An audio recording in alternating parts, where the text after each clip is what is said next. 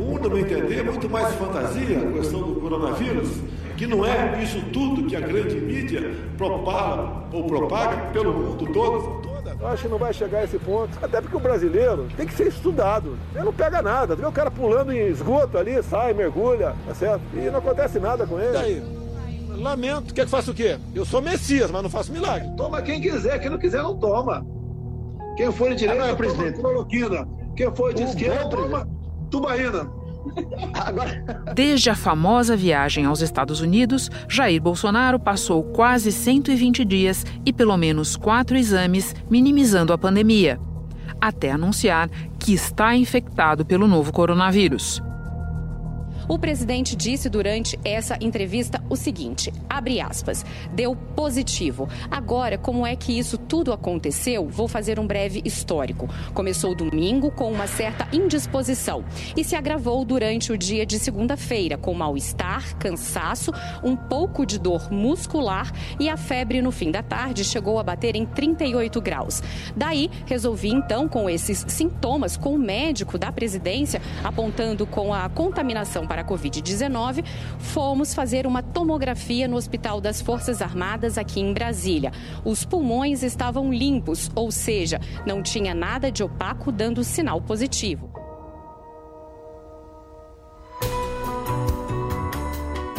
Da redação do G1, eu sou Renata Loprete e o assunto hoje é o teste positivo de Jair Bolsonaro para a Covid-19 o que acontece quando o presidente do segundo país mais impactado pela pandemia se contamina. Antes de analisar as implicações políticas e administrativas dessa notícia, em conversa com a jornalista da Globo News, Júlia Duailib, nós vamos perguntar à doutora Rosana Hitman, infectologista do Instituto Emílio Ribas, qual deve ou deveria ser o protocolo para o paciente Bolsonaro e todas as pessoas que tiveram contato recente com ele. Quarta-feira, 8 de julho. Rosana, o presidente da República, anunciou que está com Covid-19 numa entrevista para alguns jornalistas em frente ao Palácio da Alvorada. Alguns detalhes dessa cena. Ele usava uma máscara, o que não é comum para ele, estava a poucos metros de distância dos profissionais da imprensa, levou a mão ao rosto com frequência, no final acabou tirando a máscara. E embora ele tenha dito que fará isolamento, ele não foi direto para esse isolamento. O que é que pode e o que é que não pode nessa cena que eu descrevi? Uh, toda vez que você tem o diagnóstico de Covid, você tem que pensar que você está transmitindo pelo menos a 48 horas antes do início dos seus sintomas. Então, tudo o que aconteceu nessas últimas 48 horas, no sentido de ter tido contato com pessoas mais próximas, elas precisam ser avisadas, porque elas também precisam ser testadas e ficar de olho com a saúde delas. Segunda coisa, você necessariamente tem que usar máscara o tempo todo que você for se aproximar de qualquer pessoa que possa ser suscetível à doença. Terceiro, o isolamento significa uma coisa é quarentena. Quarentena significa que você fica em casa resguardado para não se contaminar. Quando você já está contaminado, você precisa fazer isolamento. Isolamento significa você ficar num ambiente sozinho, ter o seu quarto, o seu banheiro, porque a gente sabe que pode ter contaminação também através do ambiente, e lá ficar durante todo o tempo de isolamento, que habitualmente são pelo menos 10 dias, mais 3 dias que você esteja sem sintomas, totalizando aí mais ou menos 13 dias, segundo tanto a Organização Mundial da Saúde como aqui no Brasil.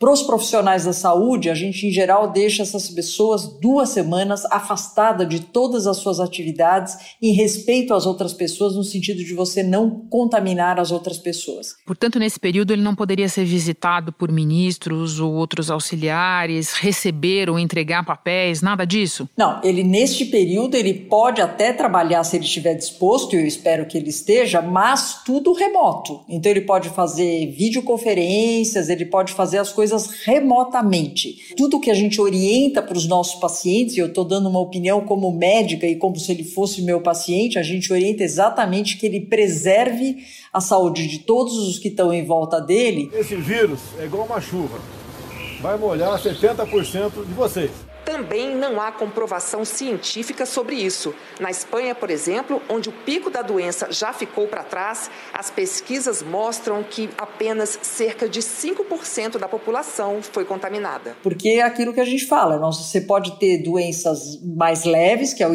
é o que todo mundo espera que ele tenha, mas a gente sabe que tem aí 20% das pessoas que vão precisar de uma hospitalização e ter uma doença mais grave. Então, neste período, você deve evitar ao máximo esse período período de transmissibilidade e vou reforçar. O, o, pior momento de transmissibilidade é um pouquinho antes do início dos sintomas o pico da, da, transmissibilidade é no dia dos sintomas e a transmissibilidade, no sentido de você ter uma carga maior de vírus, vai mais ou menos até o sétimo dia. Não estou falando que a partir daí você não transmite mais, mas aí seria o pico da transmissibilidade. Então, se ele começou com o quadro clínico, ou pelo menos foi falado que o quadro clínico dele começou uh, ontem, e daí nós estamos falando aí do dia 6 do 7, hoje, dia 7 do 7, ele em teoria, ele está num dia importante em termos de transmissibilidade. Bom, só para ficar nos últimos dias, Rosana, o presidente viajou a Santa Catarina para sobrevoar áreas afetadas pelo ciclone bomba.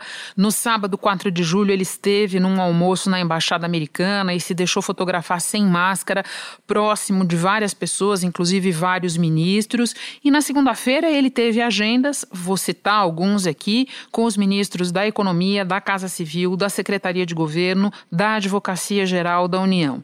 O que deve ou deveria acontecer com todas essas pessoas agora? Todas essas pessoas que tiveram contato com ele entre o dia 4 e o dia 6 na minha ótica, eles devem ser testados, e quando eu falo testados, é um teste molecular, que é aquele teste que a gente faz do nariz e da boca, para ver se essas pessoas podem ter se contaminado. Nos últimos 10 dias, o presidente esteve com mais de 40 autoridades, segundo os registros da agenda oficial.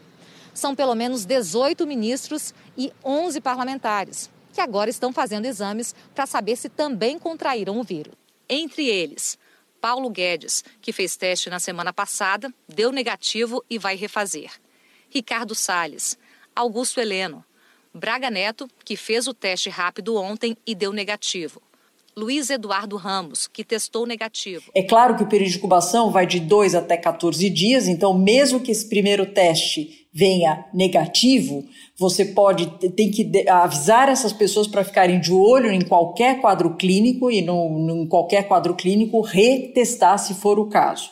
E eu imagino que, e daí é uma imaginação, como o período de incubação mínimo são de dois dias, no dia 4, a hora que a gente vê aquela foto dele na festa da embaixada, sem distanciamento, sem máscara, Eventualmente, ele pode até ter se contaminado neste dia, visto que o quadro clínico dele, pelo menos o que foi revelado, começa no dia 6. O senador Todd Shepman convidou o presidente Bolsonaro para um almoço é, em homenagem ao 4 de julho, ao dia da independência dos Estados Unidos. Nas fotos aí que a gente está vendo, muitas vezes Bolsonaro foi visto muito próximo das pessoas. A embaixada dos Estados Unidos enviou uma nota dizendo que o embaixador Todd Shepman não apresenta nenhum sintoma. Mas... Todo mundo que conviveu com ele no dia 4, na naquele, naquela festa, na embaixada, etc., num distanciamento não respeitado e sem máscara, também tem que ser avisado, ficado sobre aviso e testar. Para terminar, Rosana, a cloroquina. O presidente disse que se ele tivesse tomado esse remédio preventivamente,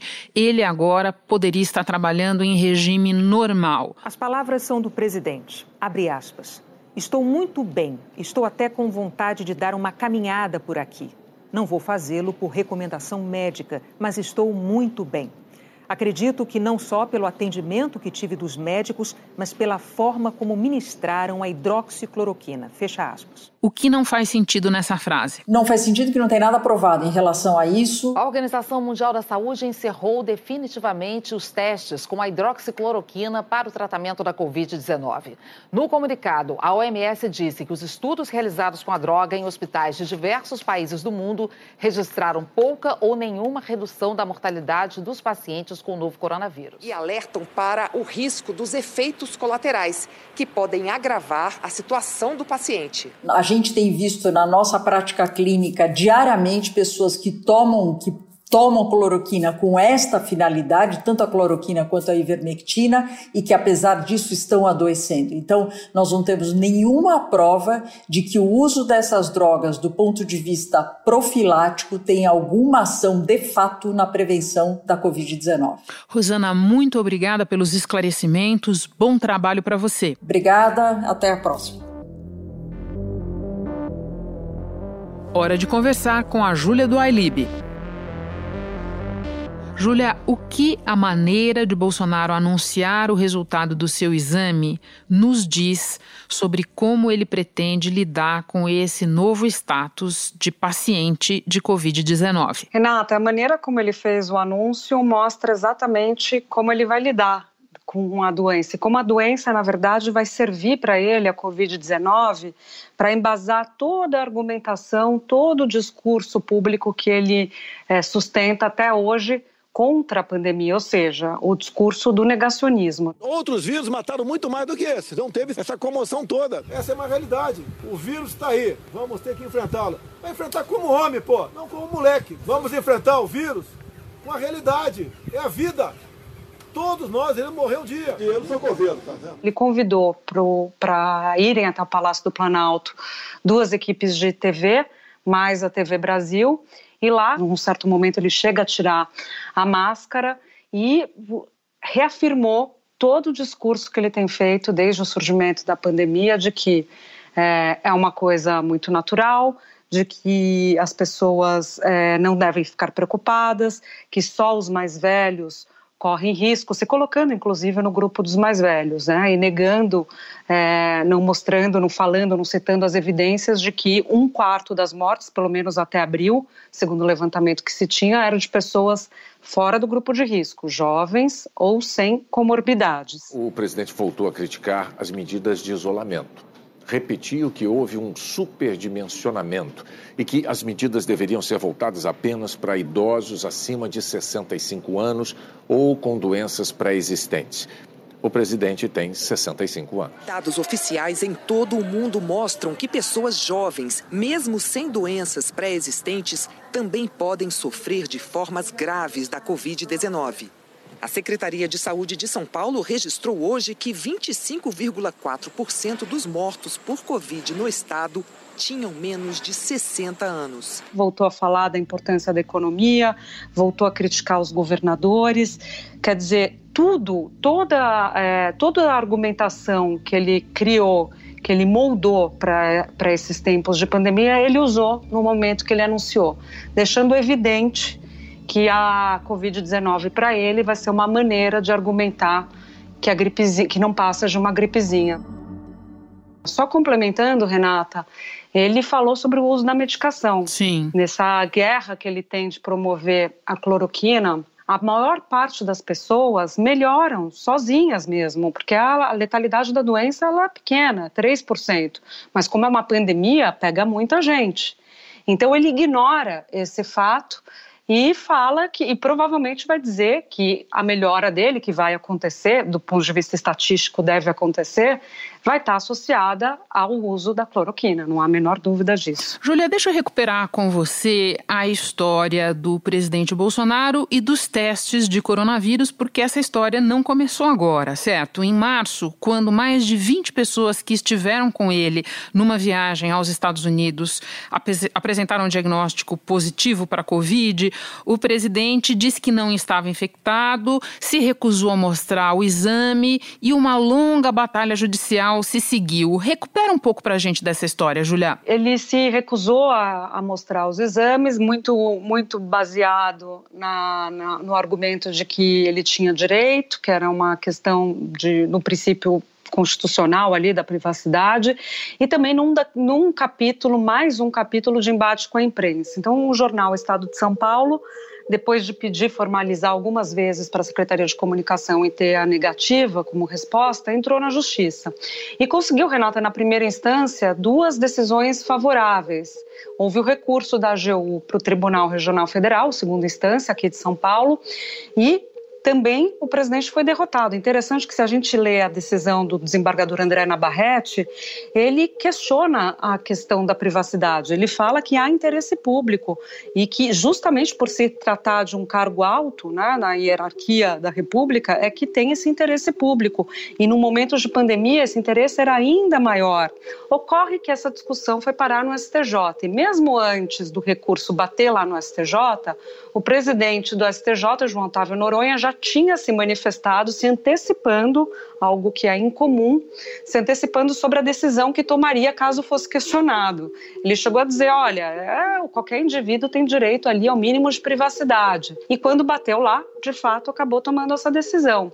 Aí houve é, o recurso para o STF, isso caiu com o ministro Lewandowski, antes mesmo da decisão do ministro Lewandowski, o AGU se antecipou e divulgou os exames. Nos três exames apresentados pela AGU, o resultado é negativo, vírus não detectado. Nenhum deles tem o nome do presidente Jair Bolsonaro. Foram feitos com nomes fictícios por questão de segurança, segundo a Secretaria-Geral da Presidência. Naquele momento, o presidente não sabia, Renata, se ele tinha tido mesmo, porque ele acreditava que ele poderia ser assintomático. Ele até chegou a dizer em entrevistas: eu posso ter tido a doença, tal, e daí. Me lembro. A diferença para agora é que agora ele estava com sintoma. O presidente afirmou que começou a se sentir mal no domingo com uma certa indisposição. Que ontem a situação se agravou, que teve um mal-estar, cansaço, um pouco de dor muscular e febre de 38 graus no fim do dia. E que foi ao Hospital das Forças Armadas fazer os exames. Portanto, desta vez nós temos um laudo de exame, é isso? Dessa vez nós temos um laudo de exame ali com o nome tudo certinho, algumas tarjas, né? Mas está lá. Exato, o tal do exame, o RT-PCR, né? Que é aquele feito, é o mais preciso, aquele feito com o cotonete nasofaríngico. Julia, nós vivemos um tempo em que tantos protocolos e práticas instituídas foram abandonadas que talvez muita gente não se dê conta de algumas estranhezas é, da cena desta terça-feira. Ou seja, se trata do presidente da República, a principal autoridade do país, e é ele mesmo que anuncia que testou positivo, que fala dos sintomas que teve. Em nenhum momento tivemos a apresentação ou relatório de um médico responsável. É, não é tudo isso um pouco fora de protocolo? É tudo um pouco fora de protocolo, sem dúvida nenhuma, Renata. E é a maneira dele, né? E ele usa isso muito politicamente também. Se a gente for lembrar durante a campanha, ele fez muito isso. Você se recorda daquelas entrevistas coletivas que ele concedia é, usando como púlpito para os microfones é, uma prancha de moribug ou até bandeira que ele pendurava do Brasil com aquela fita crepe, silver tape. Então ele gosta disso também e ele sabe que isso tem uma importância para o seu público. Se a gente for olhar para os Estados Unidos, eleição de 2016, você deve se recordar, a questão da saúde do Trump e da Hillary era uma discussão. Sim, Eles permanente. tinham que prestar permanente. Eles tinham que prestar ali as informações, mostrar os exames, porque as pessoas queriam saber: eu vou votar em alguém que vai cons conseguir, em termos de saúde, de condições né, físicas, de terminar o mandato? E é muito legítimo você discutir isso. Mas no Brasil ainda se tem, como o, o próprio presidente do STJ falou, o Noronha, ainda se tem essa impressão que, por ser homem público, tem o direito à privacidade, a toda a privacidade constitucional que está ali garantida pelos princípios da Constituição. O que o ministro José Luiz Roberto Barroso, desculpe, entendeu de maneira diferente. Ao ser questionado sobre esse ponto lá atrás, dos exames do Bolsonaro, o Barroso falou: olha, eu entendo que por ser um homem público tem uma dose de flexibilidade na interpretação da questão da privacidade, entendeu? Então a gente está atrasada nessa discussão também. Isso, e só para a gente lembrar, Júlia, eu pensava aqui enquanto você explicava que no mundo não é assim, a gente pode pegar o exemplo do Boris Johnson no Reino Unido, né? Ele é, pôde minimizar a Covid enquanto quis antes de é, se infectar. Uma vez infectado, não só ele mudou a abordagem dele em relação à doença e à saúde pública, como tudo teve que ser comunicado com a maior transparência. Não tem brincadeira ali, né? That devotion, that duty num pronunciamento emocionado, o primeiro-ministro Boris Johnson disse que nos últimos sete dias pôde observar a pressão sobre o sistema de saúde e a coragem de médicos, enfermeiros e funcionários que arriscam suas vidas. Serei grato pelo resto da vida, disse Johnson. Julia, vamos agora para frente. O que esperar dos próximos passos do presidente? O que ele vai fazer ou não fazer diante da nova situação? Bom, Renata, ele falou que vai seguir o protocolo, né? E a gente conversando com as pessoas do entorno dele, todo mundo dizendo que ele vai seguir o protocolo, mas a gente estava falando há pouco dessa ausência de liturgia, né? Que existe muito no governo. O que já dá para saber é que ele vai ficar um tempo quarentenado no Palácio da Alvorada, é, vai despachar de lá, vai ter reuniões por videoconferência e a ideia é receber muito pouca gente. Deve receber ali os ajudantes de ordem usando máscara, de acordo com as informações que ele mesmo divulgou, para assinar os documentos mais importantes.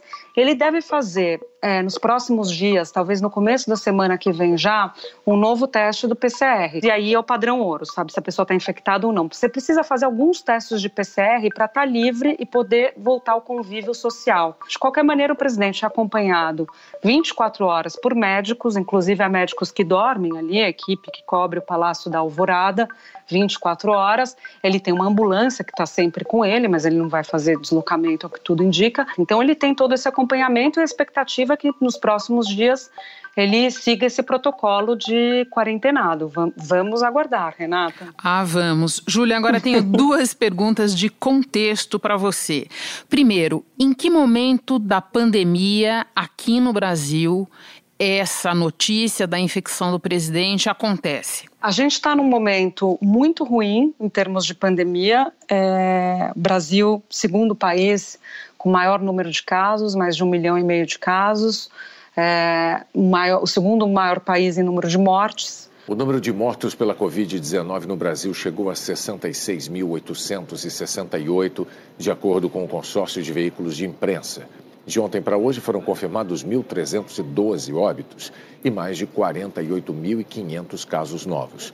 Oficialmente, 1.674.655 pessoas foram infectadas desde o início da pandemia. É, não sabemos se a gente está no platô, se a gente está subindo ou não. O que se sabe é que, nesse momento, muito amparado no discurso do presidente de negar, de criticar o isolamento, a gente está abrindo. Então, a notícia ruim para o Brasil hoje, para responder a sua pergunta, é que a gente está adotando uma flexibilização num momento que não era para ser adotado. Então, o que nos espera para frente não pode ser bom. Só para acrescentar no teu quadro, que faz algo como 50 dias que a gente não tem ministro da Saúde. A minha pergunta seguinte para você de contexto era justamente essa: em que momento do governo a Covid pegou o Bolsonaro? Bom, a gente está num momento em que o governo busca um distensionamento com os demais poderes. A gente sabe que esse ano todo foi marcado com isso, com esses embates é, com o legislativo e com o STF, esse flerte com o autoritarismo que o presidente fez, né?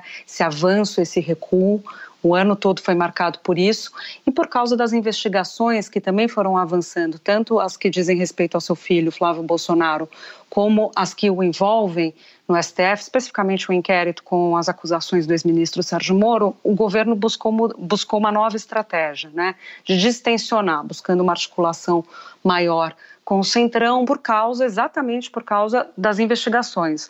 Como estava com um contexto, estavam criando um contexto de perigo muito grande, político para o presidente e criminal para os seus filhos, ele mudou a estratégia. Então, a Covid-19 para ele nesse momento, Renata, vem a calhar. E para completar, quando você está isolado, você não precisa responder sobre Fabrício Queiroz, né, Júlia? Não precisa responder sobre Fabrício Queiroz. É, você tem, tem toda a discussão sobre ele ser ouvido no inquérito do, do Moro, né?